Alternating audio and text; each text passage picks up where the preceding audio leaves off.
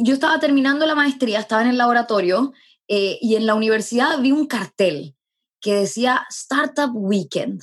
Change the world in 54 hours. Eh, vamos este fin de semana, había pizzas y Red Bull gratis, o sea, era, era un fin de semana eh, viernes, sábado, domingo. Yo me quería distraer un poco, mi mamá estaba en la clínica, entonces vamos este fin de semana y nos dicen, mira, tienes que identificar un problema y al identificar un problema tienes que presentar un, lo que se llama pitch.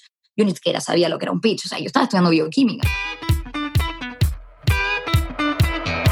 Hola, soy Alex Galvez y esto es Fundadores, el podcast donde me dedico a tener conversaciones con fundadores de startups latinoamericanas para deconstruir sus experiencias, su historia, sus errores y sus aciertos, y así encontrar los aprendizajes y herramientas que tú puedes aplicar en tu día a día. Bienvenido.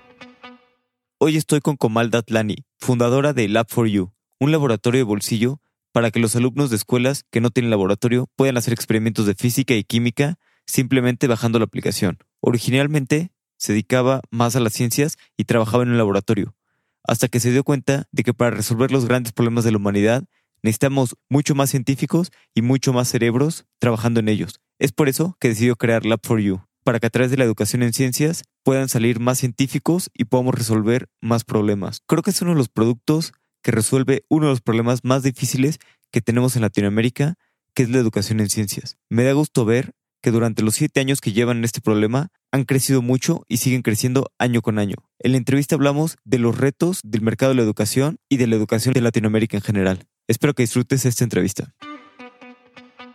Comal, bienvenida a Fundadores. Muchas gracias. Me gustaría empezar preguntándote cómo empezó tu, tu amor por la ciencia. Bueno, yo, yo estudié bioquímica en, en, la Universidad de Chile y mi amor por la ciencia partió antes de la universidad, eh, partió en el colegio supe de eh, grandes científicos que habían marcado la historia de nuestra humanidad, ¿no? Eh, algunos premios nacionales, otros, otros premios Nobel, por ejemplo, el, mismo trabajo de Watson y Crick y Rosalind Franklin con el DNA. fui inspirada por, por estas historias de grandes científicos y tuve profesores en la escuela que me inspiraron a ver el mundo de una forma distinta.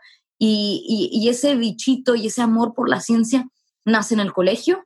Em, y luego eh, sé de, científicos chilenos que, habían estudiado bioquímica, estuve investigando de otros científicos que, habían estudiado biología molecular. Antes ah, no, no había un, habían especialidades de, biología molecular eh, y de diagnóstico molecular, pero la carrera como tal, biotecnología, recién se estaba hablando de esa, no era tan popular eh, como, eh, como la bioquímica que, que, da partida a biología molecular, a, biotecnología, etcétera por lo menos en, Chile. Entonces, eh, supe de la Facultad de Ciencias Químicas que tenía esta bioquímica, supe de grandes investigadores chilenos como Pablo Valenzuela, que trabajó contra la vacuna contra la hepatitis B y, y la vacuna recombinante, la primera vacuna recombinante. Entonces, estas, estas historias y de, científicos que marcaron la humanidad son las que me inspiraron a decir, yo también quiero dejar una pequeña huella ah, a través de la ciencia. Y, si uno piensa, ¿no? los grandes problemas de la humanidad han sido solucionados a través de la ciencia y la tecnología. Y eso, ese, ese cambio eh, desde pequeña me, me motivó muchísimo. Claro, sí, totalmente. Y siempre he estado pues, estudiando bastante biotecnología y todas estas cosas que son relativamente nuevas en, este sentido, ¿no? Tus papás son de la India y tengo entendido que cuando eras chicas trabajabas en la tienda con ellos, ¿no? Ayudándolos, bueno, ayudando a tu papá. Sí, soy hija de inmigrantes indios acá en Chile em, y claro, ellos llegaron a Chile hace mucho, mi papá tenía una tienda, nací en, en, Arica, o sea, él tenía una tienda en Arica y luego en Santiago. Arica es el norte para los oyentes de, del resto de Latinoamérica. Em, Arica es una ciudad del norte de Chile, yo nací en Arica, eh, no, es la capital, y, y, claro, mi papá tenía una tienda ahí eh, de chiquita y visitaba haciendo nada, y ya un poco mayor, ¿no? Nos tocaba hacer de todo un poco, ¿no? Y después, ya que estudiabas la maestría y todo, trabajabas a la par en, laboratorios. Sí, hice, eh, hice ayudantías, eh, hice de todo un poco en la universidad. O sea, hice ayudantías en, con, en ramos, así ayudantía en cálculo, eh, que es como la matemática, ¿no? Em, ayudantía en los laboratorios y sí, estuve, he pasado por tres laboratorios, uno de cinemática, con un, con un, muy buen profesor de química. Pasé en un laboratorio que lo disfruté mucho también, de nanobiotecnología.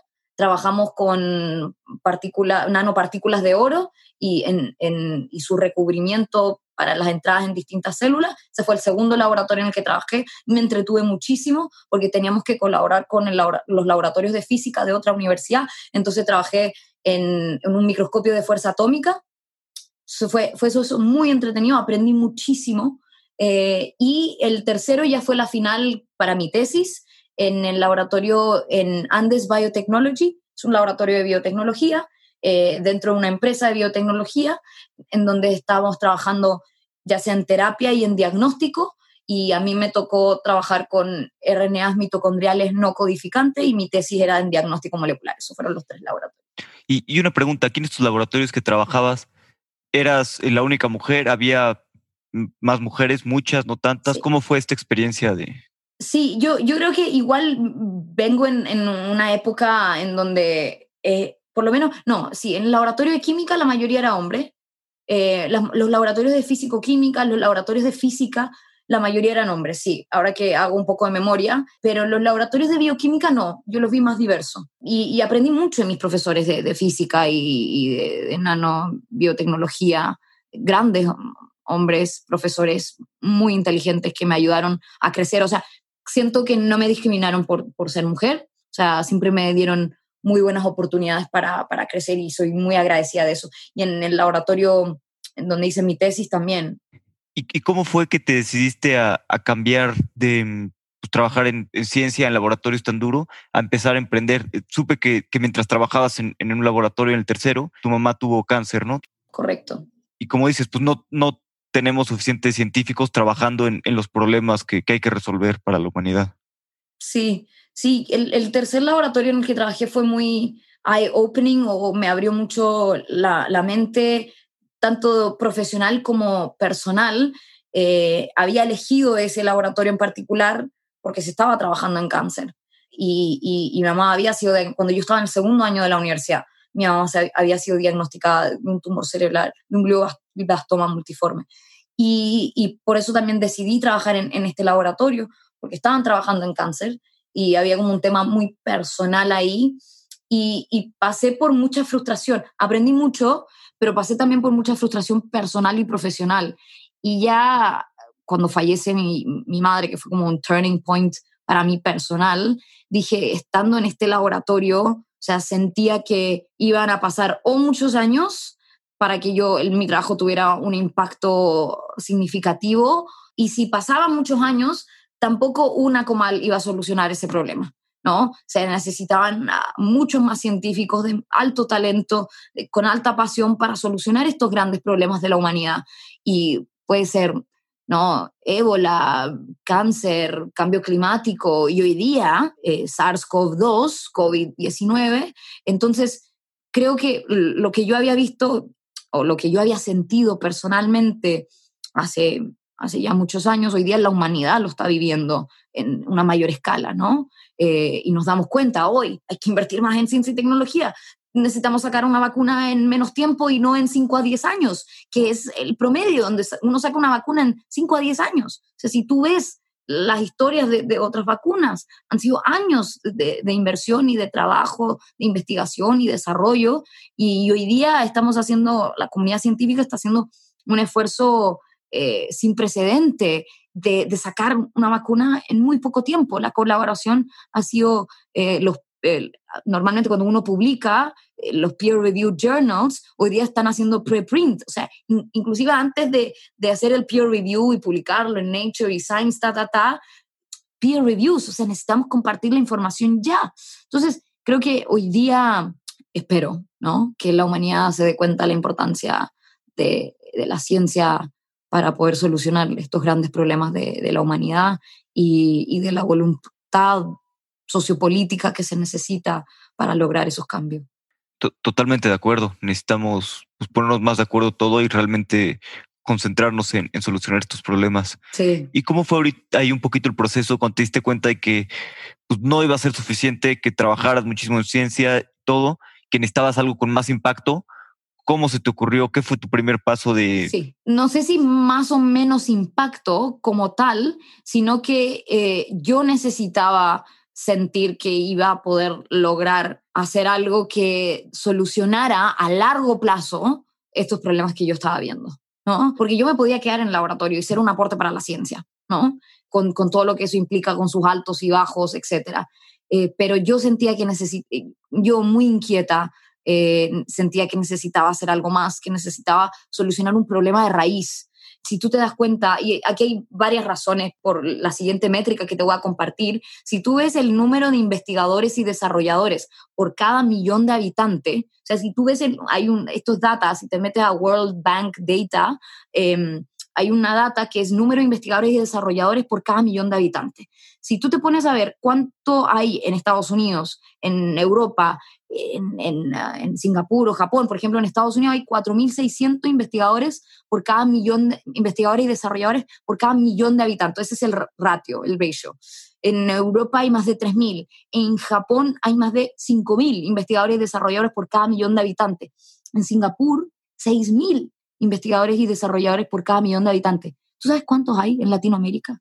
Esto no lo digo yo, esto dice World Bank. No, ni idea. 503 investigadores y desarrolladores por cada millón de habitantes. O sea, 10 veces menos eh, que, que, Japón y, y, y Singapur. Eh, eh, y, entonces, y los que lideran son Brasil y Argentina. Entonces, claramente no le hemos dado la importancia a la investigación, el desarrollo, la ciencia y la tecnología como deberíamos buenos ejemplos de, inversión en ciencia y tecnología son Israel, por ejemplo, etc. Entonces, estoy viendo un, problema más macro y además vi, eh, visitando colegios, cuando estaba en la, en la, universidad, visitando colegios públicos y también privados, ¿no? Eh, los estudiantes que no estaban motivados por la ciencia. No es que yo, ¿por qué tengo que estudiar esto? Si yo, ¿por qué tengo que aprenderme esta fórmula de física de memoria? ¿Y a mí qué me importa la química? ¿Y a mí qué me importa la biología, la química, la física? Entonces ves que hay poco interés por carreras STEM, que es ciencia, tecnología, ingeniería y matemática. Entonces, ¿cómo podríamos motivar a estos jóvenes a estudiar carreras STEM, que tuvieran un alto impacto? En el, el, futuro del trabajo va a girar en torno a STEM. ¿Cómo hacemos que estos jóvenes no sean consumidores de tecnología, sino que, que sean creadores ¿no? De ciencia y tecnología. Yo puedo consumir todo el TikTok del mundo y todo el Instagram del mundo, pero no voy a crear, no voy a ser una creadora de tecnología, ciencia, etcétera. Entonces, ¿cómo inspiramos para que haya un aprendizaje profundo y significativo, ¿no? De ciencias a través de la indagación, a través de buenas preguntas para pensar. Y ahí hay algunos libros que puedo recomendar. Sí, y, bueno, como tú bien has dicho en, en muchos lados que dice el, el BID, me parece, el 88% de las escuelas no tienen material, ¿no? Para, para laboratorios. Pues tú viste este problema y se les ocurrió buscar una solución. ¿Cómo fue? Primero empezaron con un dispositivo propio y luego dijeron el celular o cómo fue todo este proceso de... Sí, sí, fue, yo estaba terminando la maestría, estaba en el laboratorio eh, y en la universidad vi un cartel que decía Startup Weekend, Change the World in 54 Hours, ¿no? Era un cartel que habíamos visto con unos amigos en la universidad, esto en la Universidad de Chile, ¿no? Eh, saludos a la Universidad de Chile. Eh, vimos este cartel que decía Startup Weekend, ¿no? Change the World in 54 Hours. Y, nosotros pensábamos que nos iban a enseñar a cambiar el mundo en 54 horas, que era un fin de semana, ¿no? Y, vamos a este evento y vemos que hay grandes sponsors ahí, ¿no? Microsoft, Google, eh, el Corfo, que es, es, como el INADEM en Chile, eh, Startup Chile, que yo no sabía lo que era una startup, o sea, no, nunca había escuchado lo que era una startup. Eh, había un programa de gobierno que se llamaba Startup Chile, pero nunca supe lo que era una startup, ¿no? Entonces, eh, vamos este fin de semana, había pizzas y Red Bull gratis, o sea, era, era un fin de semana eh, viernes, sábado, domingo. Yo me quería distraer un poco, mi mamá estaba en la clínica, en el hospital, entonces em, vamos este fin de semana y nos dicen, mira, tienes que identificar un problema eh, y, y, al identificar un problema tienes que presentar un, lo que se llama pitch. yo ni siquiera sabía lo que era un pitch, o sea, yo estaba estudiando bioquímica, ¿no? Eh, y cuando hablaban de VC, Angel y VC, yo decía, VC, VC, ¿qué, qué fórmula química es eso? ¿Qué es? Entonces, no, no sabíamos literal nada.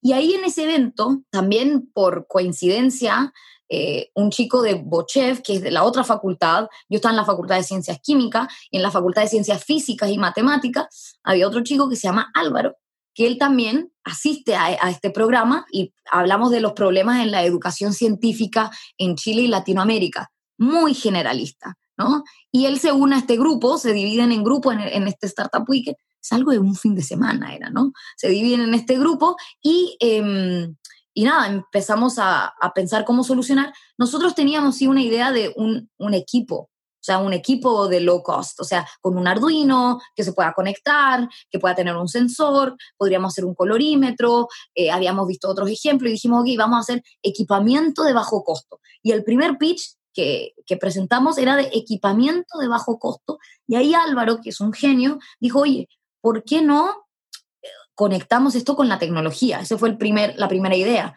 ¿no? Y que tú puedas visualizar la data de este equipamiento de, eh, de bajo costo con la tecnología y lo gamificamos, etc. un genio tecnológico, ingenieril y, del mundo más digital. Y luego encontramos un mentor, eh, Hans Nemarich, que dice, oye, ustedes no son Toyota, ¿cómo van a producir 100.000 devices ¿no? en poco tiempo? Eh, y ahí, con Álvaro y con Hans, etcétera, empezamos a trabajar en sensores del celular. ¿no? Álvaro y Hans dijeron, este mentor, ¿por qué no utilizamos los sensores del celular eh, para diseñar experimentos? Los mismos experimentos que nosotros como bioquímicos habíamos pensado, de colorimetría, etc. Y ahí Álvaro leyendo e investigando hizo el primer prototipo. Eh, y ahí él me dice, Comal, mete tu celular, descárgate este APK, ni siquiera era una app subida al store, ¿no? Era en, en Android una APK y me dice, mira, descárgate esta APK eh, enciéndela, mete el celular en una bolsa, metemos el celular en una bolsa y hacemos un movimiento pendular, luego exportamos eso y, había un, gráfico armónico simple precioso, que fue el primer MVP que Álvaro, Álvaro desarrolló y diseñó. Em, postulamos a Startup Chile y el resto es historia. Y después, ¿cómo fueron? Pues tardaron un rato en desarrollar este producto que pues, muy innovador, aprovechando la tecnología existente. ¿Cómo fueron probándolo con los usuarios o sabiendo que iban desarrollando pues, algo correcto? ¿Cómo iban comprobando que, que fueran por el buen camino? O sea, fue fatal, o sea, no, no fue mal al principio, de verdad que no sabíamos lo que estábamos haciendo. Em, es más, no, no sabíamos lo que estábamos haciendo. Postulamos, terminó el Startup Weekend, postulamos este programa de gobierno que se llama Startup Chile, eh, esto estamos hablando de 2013, mira, estamos 2020, esto es 2013, eh, cómo pasa el tiempo y, y, y, en el Startup Chile nos dan un grant del gobierno, eh, que eran 40 mil dólares, que ninguno de nosotros había visto tanto dinero en sus vidas en un pequeño periodo de tiempo y, nos dan este dinero para desarrollar esta idea, nos compramos, un computador, empezamos a, ver cómo podemos desarrollar este, este producto, este prototipo y los primeros meses fueron fatales. Em, o sea, no, no nos resultó literal casi nada. Había mucha motivación para solucionar el problema y eso fue una muy buena validación, o sea, era un problema real. Hablábamos con los usuarios, hablábamos con profesores, hablábamos con colegios y era un problema real, pero no es que hubiese product market fit, ¿no? Eh, sino que había un problema real, ¿no? Eh, había un market, pero con el producto actual que estábamos desarrollando, que eran solo los sensores, en el celular no había fit. Em, y, y ahí fue cuando cuando de verdad que fue como el primer chascazo, la primera caída, donde nada estaba resultando, nos estábamos quedando sin dinero, em, en donde recibimos ayuda de, Social Lab, eh, salió un socio, entró otro socio y, con Álvaro tratando de figure out qué vamos a hacer, hicimos nuevas pruebas con usuarios, hablando con nuevos usuarios, nuevos testeos, con un diseñador en el equipo, nos dimos cuenta que no es solo la tecnología, sino que hay un fuerte impacto pedagógico que tenemos que tener. Entonces, no solamente son los sensores, eh, del celular, sino que tiene que haber un alineamiento curricular, eh, tienen que haber experimentos prediseñados que se, que se alinean al trabajo del profesor eh, con experimentos prediseñados. Entonces ahí empezamos a rediseñar el producto, no solamente con los sensores, sino que también con experimentos prediseñados, que es la versión que tú tienes hoy día en tu celular, que no era las primeras versiones de seguro. Claro, sí, sí, pues es, todo un proceso, ¿no? El ir evolucionando el producto, irlo mejorando, meterle UX UI eh, mejor. Y bueno, ¿cómo definirías en tus palabras lo que es hoy en día Lab for You? Hoy día en, en Lab for You somos una institución humana, pequeño equipo tratando de dar lo mejor de nosotros para solucionar los problemas en la educación científica Hoy día este equipo está democratizando las ciencias y cambiando la manera en que se enseña ciencias, transformando los smartphones y las tablets en instrumentos de laboratorio. Entonces tenemos un producto que se llama Lab for Physics, eh, que utiliza los sensores del celular, como el acelerómetro, el sonómetro, eh, la cámara para experimentos de física. Tenemos uno de química, que es Lab for Chemistry, eh, que utiliza la cámara como colorímetro, entonces ocupa computer vision y, calculamos la concentración de una solución química coloreada en, en, base al color. Y, y Lab for Biology viene en camino. Perfecto. La educación es una industria bastante difícil. Los ciclos de ventas son, son muy lentos, ¿no? ¿Cómo fueron para ustedes buscar sus primeros clientes y, pues sí, vender su producto? Los primeros años yo diría que fueron los más difíciles. Eh, tuvimos clientes que no renovaron, inclusive gobiernos, ¿no? Gobiernos que, municipalidades o, municipios que, que, no renovaron. O sea, fue, fue muy difícil. Trabajar en, en educación tecnológica eh, es una industria eh, muy importante, pero al mismo tiempo muy difícil, ¿no? Al igual que Health Tech, necesitas hacer RCTs, o sea, necesitas hacer pruebas, porque no puedes jugar con la educación de las personas, no puedes jugar con la salud de las personas, ¿no? Eh, entonces, uno tiene que tener una responsabilidad y un deber fiduciario eh, importante con tus clientes, con tus usuarios, eh, no solamente con un deber fiduciario con tus shareholders, sino que es con todo tu, tu ecosistema. Entonces, B2G, o sea, business to government, fue muy difícil. es más, tratamos mucho B2G los primeros años con mucha dificultad y hoy día lo dejamos de lado. Si viene bien, si no viene, o sea, bien también, y hoy día nuestro modelo es, tenemos dos modelos, es un B2B, eh, business to business, nosotros siendo el business y el colegio siendo la institución, ¿no? Puede ser un colegio privado o particular subvencionado, que es un tipo charter que hay, que hay en Chile, ¿no? Em, y eh, un B2C2B. Y el B2C2B es eh, business to consumer to business y el consumer en nuestro caso es el profesor. Pero el profesor no paga, ¿no? El profesor, el estudiante, ellos no son los que pagan. Entonces, en este modelo B2C2B, nosotros enganchamos con muchos profesores y le pedimos a ellos que nos den el contacto al tomador de decisión en la institución educativa director académico, director del colegio, de la escuela, etc. Por ejemplo, hoy día tenemos un webinar, participan muchos profesores y esos profesores hacen referencia al tomador de decisión. Y en el caso de B2B, que es directamente a los colegios, al principio fueron relaciones personales, o sea, los primeros clientes eh, yo hablando con los directores, em, resto del equipo también hablando con distintos directores, etcétera, mucho de relaciones personales eh, que fueron creciendo y también nos ayudaron a mejorar nuestros productos.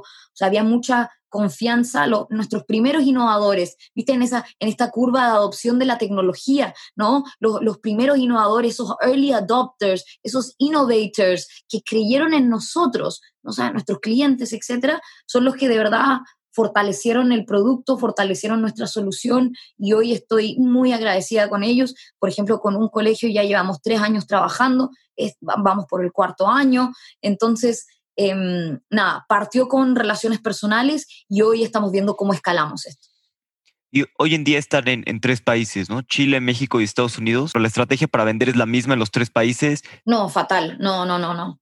Muy buena pregunta. Gracias. No, los problemas que tienen los colegios son los mismos. El profesor necesita enseñarle a los estudiantes la diferencia entre distancia y desplazamiento, velocidad y rapidez. Eso es lo mismo en Chile, China, México, Estados Unidos. ¿no? El profesor la tiene difícil, hoy más que nunca en este modelo de homestaying, remote schooling, ¿no? Lo, tiene muy difícil el, el, el, profesor, el colegio y la escuela. Entonces, esas barreras, esas dificultades son las mismas. El profesor tiene un problema emocional, que los estudiantes no le escuchan. Eh, o sea, ese problema lo vemos en Chile, lo vemos en México, lo vemos en Estados Unidos. La brecha digital que muchos profesores tienen, eh, lo vemos en Chile, México, Estados Unidos. ¿no? el desarrollo profesional docente, el professional development, estamos hablando de lo mismo. La metodología indagatoria, inquiry-based learning o project-based learning, el inquiry, inquiry-based learning es el mismo. Esto es evidence-based pedagogy. Es lo mismo, ¿no? Em, la diferencia está cómo nosotros entramos a los mercados y cómo, cómo vendemos en esos mercados eh, pensando en la forma en que trabajan los colegios y su relación con los vendors, con los proveedores. Eh, y porque la educación y la salud, etcétera, tienen sus regulaciones, etcétera. En Estados Unidos, por ejemplo, hay, tú para ser un vendor, dependiendo del distrito, tú tienes que tener COPA compliance, eh, que son todo el tema con los privacy policies de, eh, de, de, los estudiantes. Yo no me, no me debería saber los nombres de los estudiantes. En Chile nunca me preguntaron si tengo COPA compliance, si recolecto la información del estudiante o no. O sea, no hay una regulación. Entonces, e, es muy distinto eh, ser una empresa de educación en Estados Unidos que en Latinoamérica. Em, los ciclos de compras son igual de largos. Diría que en Latinoamérica aún más largo cuando estamos hablando de B2B, eh, porque son ciclos escolares. Empiezan las clases en septiembre, eh, luego están las vacaciones de invierno en diciembre para el hemisferio norte y, luego en, junio está cerrando el junio-julio, está cerrando el año escolar, tengo que tomar decisiones para el próximo año, etc. mientras que en el hemisferio sur son otros ciclos de compra y a nosotros eso nos ha ayudado mucho por nuestro flujo de caja, o sea, que entre dinero a principio de año en, un, en el hemisferio sur y hemisferio norte, eso nos ha ayudado mucho mantener un, flujo de caja más, saludable. Em, pero el modelo de venta ha sido distinto, culturalmente ha sido distinto, eh, las exigencias han sido distintas. Eh, las escuelas privadas y los colegios privados en, en, México dependen mucho de los papás. De hecho, nos han pedido que le cobremos a los papás, a los padres de familia. ¿no? en los colegios privados en México. Eh, acá, en los colegios privados y particulares subvencionados, hemos hecho facturas de una, ¿no? Eh, entonces, ah, hemos, vemos diferencias, vemos diferencias culturales, pero en esencia, esencia, el problema que estamos solucionando, el ahorro de tiempo que le estamos dando al profesor, las métricas que le estamos dando al director, esas son las mismas. Sí, y, y un poquito cuando estuvieron en Estados Unidos, este, supe que al principio contrataste gente allá para, para vender. ¿Cómo te fue con eso? ¿Les funcionó bien esta estrategia que, que muchas startups aplican de contratar personas locales? Sí, fue una recomendación de un inversor, no como, como tienes que contratar gente local que te ayude.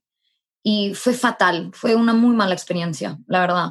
No había fit cultural, em, no había buena comunicación con, con, eh, con, el equipo en Chile, que era el equipo de tecnología y de educación. Em, fueron muy malas decisiones de contratación y en Bay Area, que es muy caro. O sea, es muy caro. Bay Area es súper caro, ¿no? Muy caro. Entonces, Bay Area, Silicon Valley, como quieres llamarlo, San Francisco Area. Entonces, fueron malas contrataciones. Aprendí mucho, perdí 150 mil dólares y aprendí. Me costó difícil decir eso, me da mucha vergüenza decirlo, ¿no? Eh, que, que, que, que, fueron, fueron decisiones de formas de trabajo. O sea, porque eran dos oficinas satélites, ¿no? Había una oficina en Chile y había una oficina en, en, Estados Unidos, en San Francisco, con diferencias de horario, diferencias culturales, la persona de Estados Unidos no sabía hablar español, fatal, eh, o sea, no, no, no, no fueron camiseteados. O sea, en una startup necesitas un equipo muy camiseteado, como que en las buenas, en las malas, que el, el founding team es muy importante. Entonces, hoy día, hoy día nos aseguramos que el founding team, que es el, equipo actual, que somos ocho, ocho, personas, perdón, nueve personas, eh, porque estoy incluyendo un practicante que, que, tenemos que me encanta, el, el, founding team eh, es muy importante. Y a nosotros ahí, eh, hoy día me, me, me, preocupo mucho, dicen, ¿no?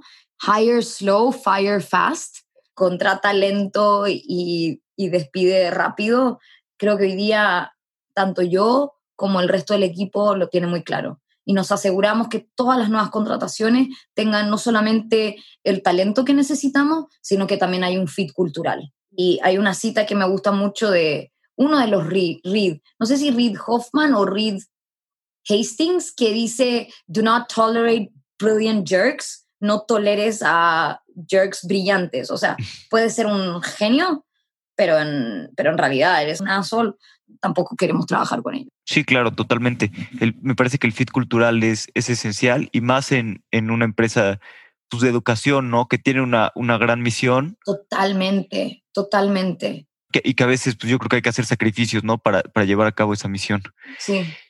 Te quería preguntar, en, en el área de STEAM, eh, ciencias, tecnologías, todo esto, muchas veces a las mujeres yo creo que no se les da las mismas oportunidades que a los hombres, se impulsa mucho más eh, a los hombres a que no se impulsa suficiente a que las mujeres estudien esto y se dediquen a esto. ¿Cómo hacen ustedes para desde su trinchera atacar este problema y ayudar a mejorar a que realmente tengamos más personas trabajando en esto, este, más mujeres y pues, los mejores cerebros, no realmente trabajando en, ciencias y tecnología? Los mejores cerebros para solucionar los problemas de la humanidad. Em, el, el talento es universal, pero las oportunidades no.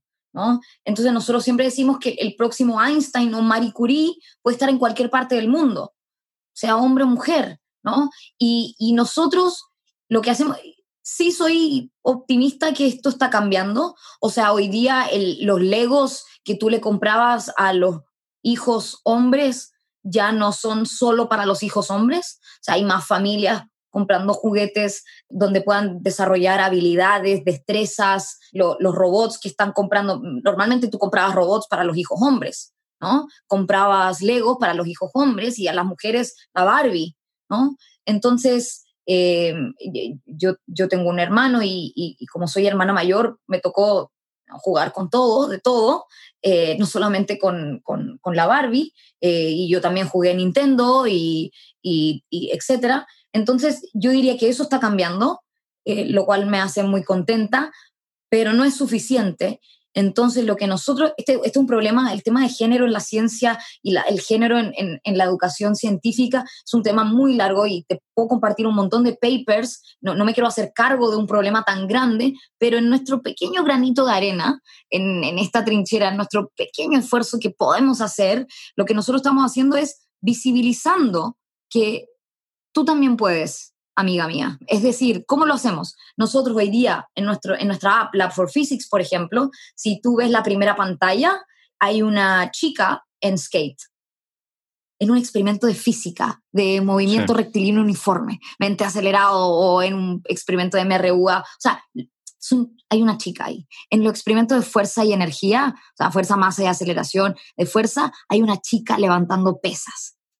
Entonces, es como oye, este, eh, esta experiencia no es solamente para hombres, hay una identificación sociocultural importante, eh, porque muchas veces si tú ves los juegos eh, que, se lanzan, ¿no? y tú ves la industria de los juegos, son muy masculinos. O sea, tú, tú ves fondos negros, con una dinámica muy masculina. yo veo muchos youtubers también con música muy masculina. O sea, hay como un sentimiento de, como hay como una masculinidad que para mí, siendo mujer, es muy evidente, ¿no?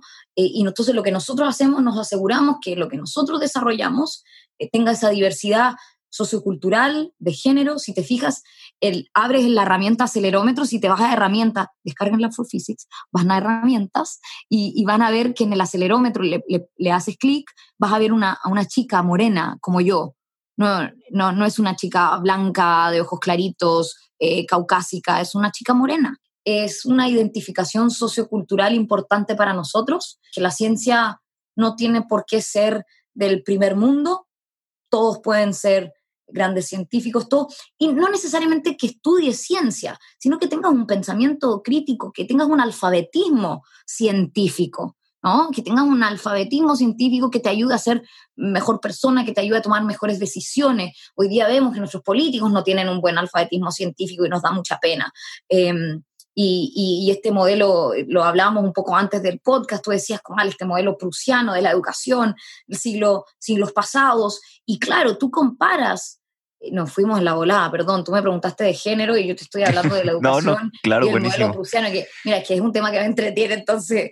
Sí, no, de, hecho, e, era lo que te iba a preguntar, este, justo lo que decías, ¿no? El modelo que tenemos es un modelo prusiano del siglo pasado y claramente no, no es el modelo que deberíamos de tener para, para el mundo en el que vivimos hoy en día. La gente sigue memorizando cosas de, bueno, los niños siguen memorizando cosas de geografía, de historia, cuando eso lo puedes encontrar en Google en, un segundo, ¿no? ¿Cómo crees tú que debería de, modificarse el, el, modelo y qué deberíamos de, cambiar y tener en consideración para la creación de un, nuevo modelo? Sí, te voy a dar un ejemplo. Eh, en, en, si tú piensas en el modelo prusiano de la educación y sus orígenes, y cómo fue cambiando en el tiempo, antes la, la, tecnología y la educación iban a la par eh, o sea, tú estudiabas con un papel, un lápiz, eh, eh, etcétera, tú o te enseñaban en casa, tu familia te enseñaba, y llega la revolución industrial con un dolor social importante. Eh, estaba la burguesía y estaba el pueblo, ¿no? O sea, había, una, había un dolor social, socioeconómico importante y estaba el burgués que le enseñaba a sus hijos a leer y a estudiar o que contrataban a las personas para que aprendieran a leer y escribir. O sea, ya esa diferencia socioeconómica era muy evidente. El que sabe leer y escribir y el que no sabe leer y escribir. ¿no? Y este modelo en la revolución industrial no, nos evidencia este dolor social, ¿no? En estas diferencias de clases. Entonces, la lucha del pueblo era que las máquinas nos van a quitar el trabajo, ¿no? Las máquinas nos van a quitar el trabajo, no voy a poder saber leer el manual de la máquina, por lo tanto, no voy a tener trabajo, ¿no? Eh, y, ahí, y ahí nace lo que, lo que fue la uni educación universal gratuita, ¿no? Eh, gobiernos, sociedades, dijeron este modelo, mira, vamos a igualar, sin importar de dónde vengas, de qué es, ni, nivel de ingreso tienes, puedes ir a la escuela a aprender a leer y a escribir para que puedas desarrollar y puedas tener un trabajo. O sea, ese era, ese era la, la, la, el, el, fin, ¿no? Para que puedas tener un trabajo y trabajar en, como poblano en, este pueblo, puedas trabajar. Y ese modelo eh, surgió más y más personas aprendieron a leer, o sea, estamos hablando de alfabetismo literario, Tú, yo sé leer y escribir. Y hubo un momento de prosperidad, se, fue creciendo, y ahora nos llegamos a un punto de inflexión en esta nueva revolución, eh, que es la revolución digital, la cuarta revolución industrial. Hablamos del futuro del trabajo, de machine learning, de artificial intelligence, etc. Y volvemos a ver un dolor social importante. Y en Chile pasó el 18 de octubre, hubo un estadio social. Eh, o sea, volvemos a tener este dolor social y ahora no estamos hablando solamente de educación literaria, o sea, yo sé escribir o no sé escribir. Estamos hablando de alfabetismo, no es alfabetismo de lectura, es alfabetismo digital, alfabetismo cívico, alfabetismo científico. Eh, entonces, la definición eh, de conocimiento, de alfabetismo, se aume aumenta y lo que pasa, y este es un gráfico que lo muestra la OSD, si nosotros seguimos con el mismo aumento de educación o los mismos como crecimientos de la educación con el mismo modelo de antes, va a crecer este dolor social. Ahora bien, para poder disminuir este dolor social, ¿no? Necesitamos un cambio transformacional en la manera que enseñamos, que aprendemos. Solo así vamos a poder superar esta, brecha tecnológica y, y si tú ves cómo crece la tecnología exponencialmente, o sea, exponential technologies, artificial intelligence, machine learning, que el, el jugador de ajedrez digital supera al mejor jugador de ajedrez, eh, ese punto de inflexión, inflexión, de nosotros como humanos eh, en el aprendizaje es lo que creo que hoy día, si no cambiamos, eh, vamos a quedar atrás, va a aumentar la inequidad. Yo creo que si no cambiamos la forma en que enseñamos, va a aumentar la inequidad eh, y la educación debería ser un equalizer, o sea, deberíamos poder eh, eh, igualar a nuestras sociedades, dar oportunidades para poder crecer y aprender. Eh, y lamentablemente hoy día la forma que enseñamos eh, no motiva a los jóvenes, no logramos aprendizajes perdurables en ciencia. Yo, ¿por qué me tengo que aprender esta fórmula en vez de entender la esencia? Y ahí, en, ese contexto, digo que eh, si, no, si no cambiamos, si no mejoramos y esta, esta pandemia nos está obligando a acelerar ese cambio, entonces, lo que nosotros en educación tecnológica venimos trabajando hace muchos años, hoy día lo que está haciendo esta pandemia, ¿no? SARS-CoV-2, es acelerar ese proceso. Eh, hoy día, ¿de qué sala de clase estamos hablando? Si está haciendo homestaying, remote schooling. Hoy día el, currículum, ¿de qué currículum estamos hablando? Si con suerte puedo enseñar el 10% de lo que me obliga el Ministerio de Educación o la Secretaría de Educación. Me tengo que preocupar de lo esencial. Entonces ahí eh, creo que esta pandemia nos está obligando a acelerar ese repensamiento de la educación. Y uno de mis inversores, em, eh, que a lo mejor tú lo conoces, ¿no?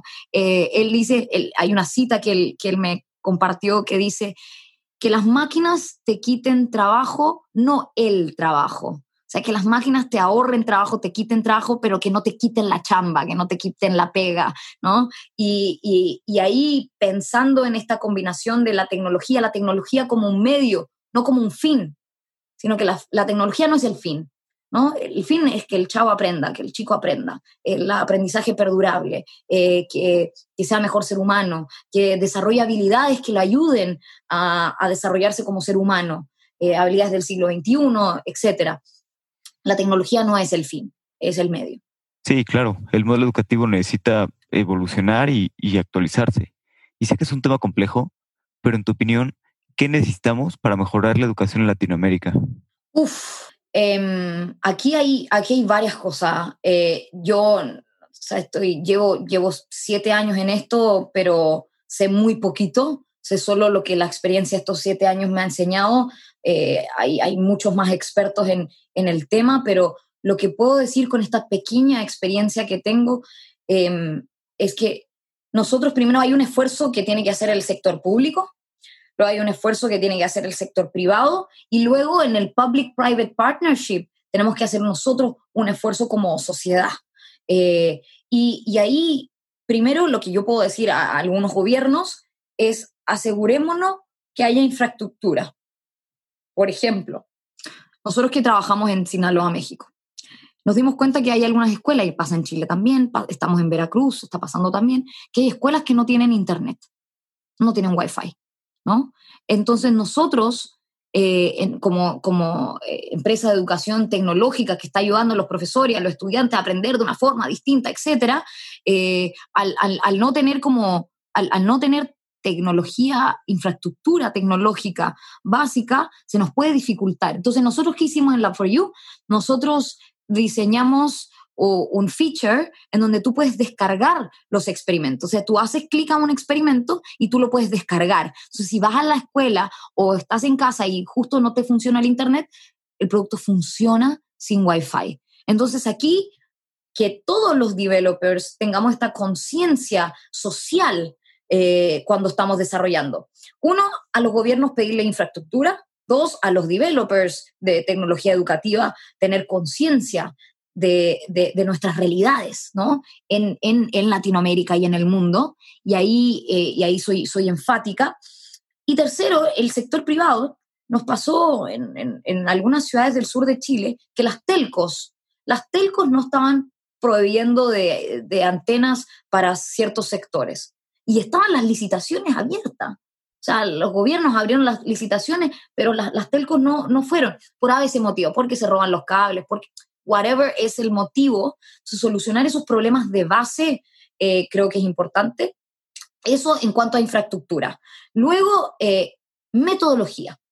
Segundo, metodología y lo que, lo que es importante, esencial y anecdótico. Y ahí aprendo mucho de, una investigadora que está en Argentina que se llama Melina Furman. Después si te puedo pasar los links para que compartas ahí en, en los canales los links. Ella escribió eh, varios libros, uno de ellos La ciencia en el aula y otro Criando hijos curiosos. Y ella trabaja con muchos gobiernos también, etc. Entonces ella habla de cómo podemos enfocarnos en lo esencial.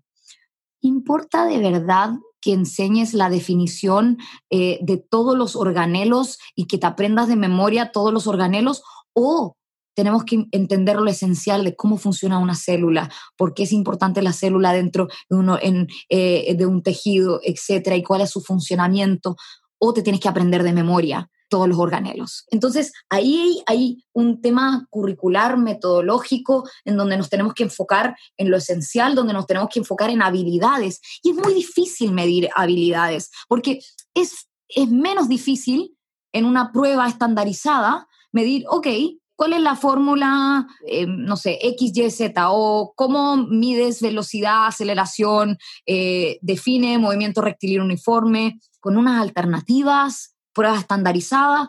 E, eso es simple, es posible, pero ¿cómo mides habilidades? ¿No? Entonces, si queremos enfocarnos hoy día en no tanto en currículum, sino que en habilidades, eh, tenemos que repensar las evaluaciones, tenemos que repensar las metodologías de aprendizaje, tenemos que repensar las planificaciones de las clases, las formas en que enseñamos y por eso se habla mucho de como personalized learning, no todos tienen el mismo ritmo de aprendizaje y hoy día en, este homestaying, remote, remote schooling eh, mechanism nos estamos dando cuenta de eso. La indagación científica o la metodología indagatoria no nació ayer, ¿no? El problema es la implementación, cómo yo implemento metodología indagatoria en la sala de clase, en la vida de los estudiantes, etcétera. Cómo incentivo a que sigan haciendo preguntas para pensar y, cómo pueden seguir creando. Entonces, son varias cosas, eh, mi querido amigo.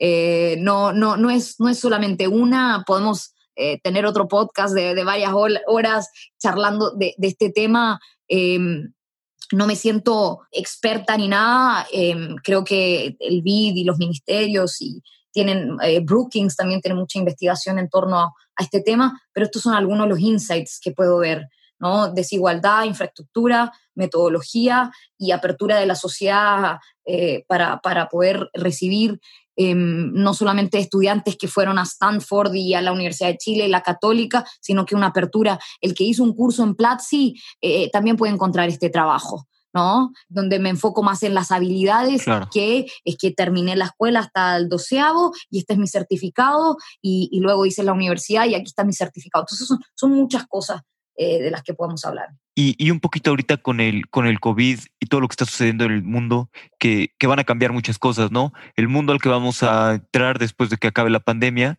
pues no es el mismo mundo el que era antes de, de la pandemia.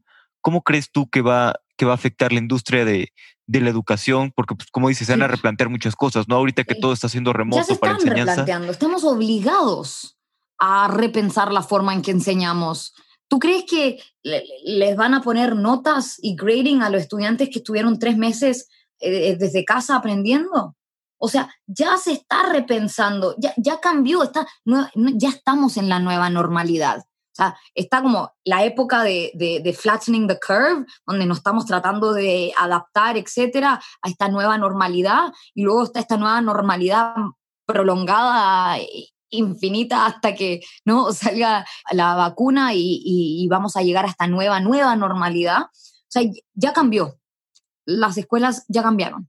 O sea, lo que hizo COVID, lo que hizo COVID-19, lo que hizo SARS-CoV-2 es acelerar ese proceso de transformación digital.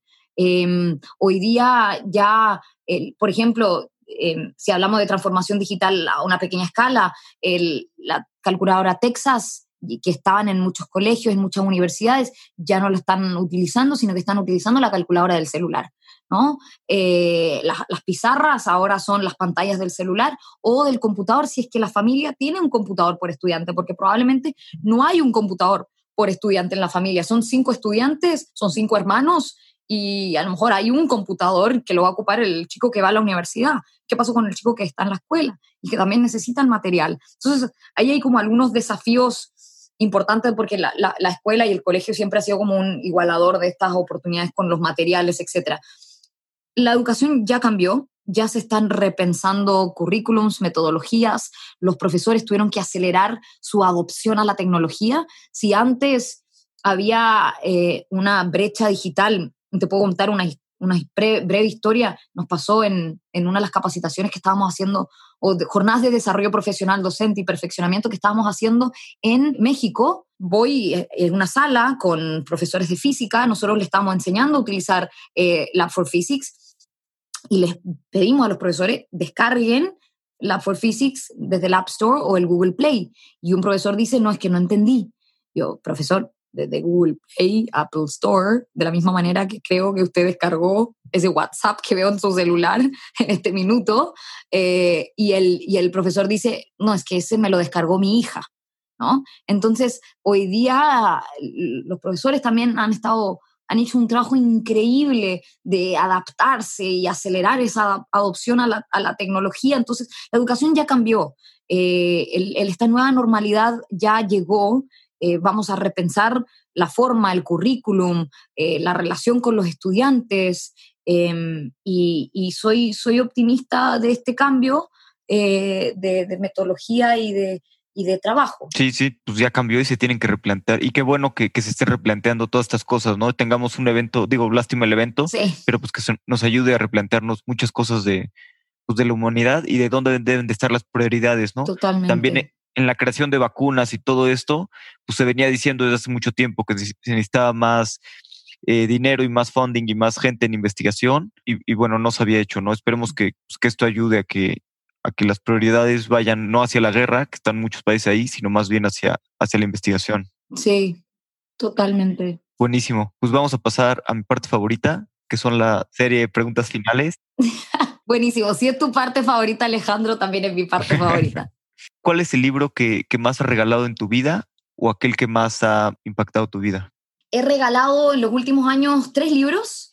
Eh, un clásico, Seven Habits of Highly Effective People, ¿no?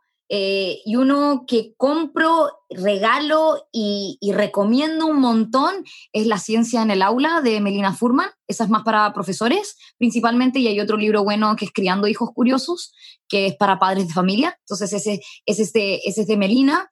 Y otro libro que he regalado, eh, y la última vez que lo regalé fue una amiga, una founder que, que está en, en, en, Austin, Texas, tiene un emprendimiento que se llama Well Aware, eh, Sarah, que fue 15 Commitments of Conscious Leadership.